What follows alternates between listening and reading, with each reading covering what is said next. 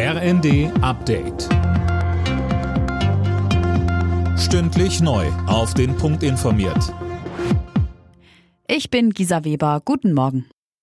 Justizminister Buschmann hat am Abend die neuen Corona-Regeln gegen Kritik verteidigt.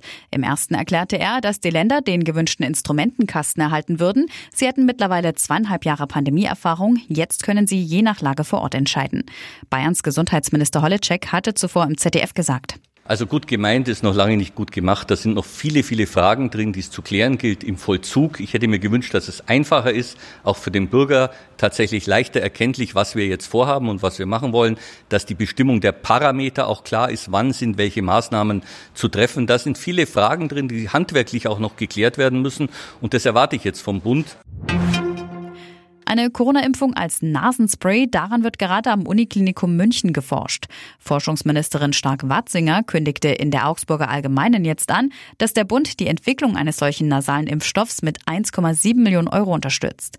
Er könne seine Wirkung direkt da entfalten, wo das Virus in den Körper eindringt, so die FDP-Politikerin.